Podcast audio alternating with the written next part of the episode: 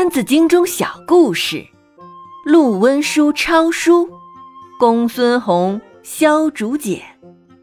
披蒲鞭，削竹简，笔无书，且知勉。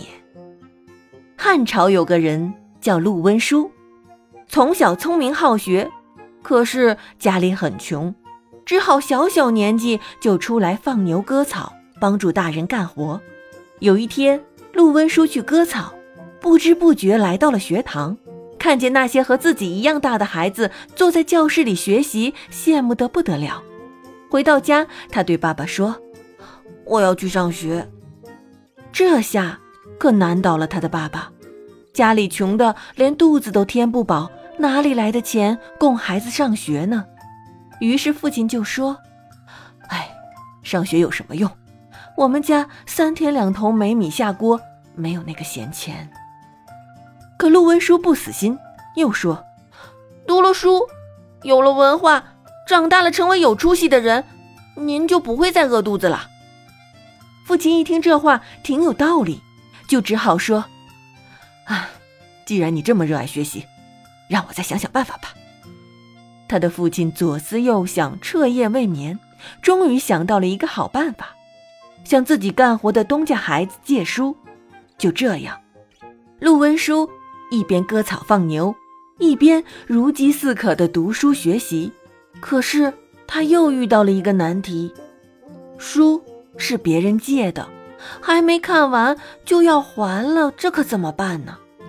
每次还书拖拖拉拉，人家都不愿意借了，还讥笑他：“你一穷孩子读什么书啊？”可他却固执地说：“不行。”我长大了，一定要做一个有学问的人。一次，他来到河边放牛，忽然发现沼泽里长着一种蒲草，叶子很宽，就像一张厚实的纸。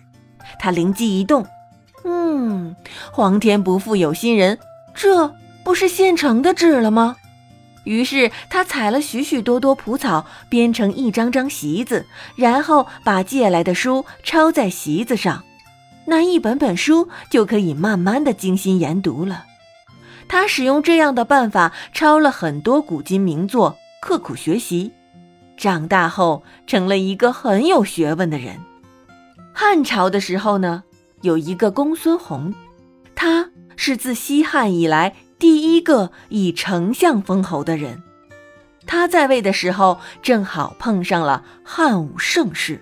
为当时儒学的推广发展做出了巨大的贡献，而且他的一生也非常的传奇。早年的时候还是一个非常贫苦的人，直到四十岁后才开始努力学习。这其中还有一段削竹简苦读的故事。据说公孙弘早年的时候家里很贫困，没有什么钱，一开始还是一个狱卒，后来。触犯了法律而失去了这个职位，只好到林中去放猪，一直到了四十多岁的时候，才开始有机会学习，在不惑之年才开始学习《春秋》，最终选择了《公羊传》这本古书来研习。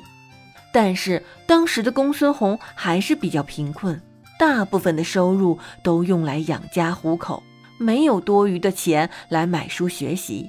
所以他在当时的竹林里面放猪的时候，就把竹子给削成一片一片的，然后向别人借了书，抄在竹简上来学习。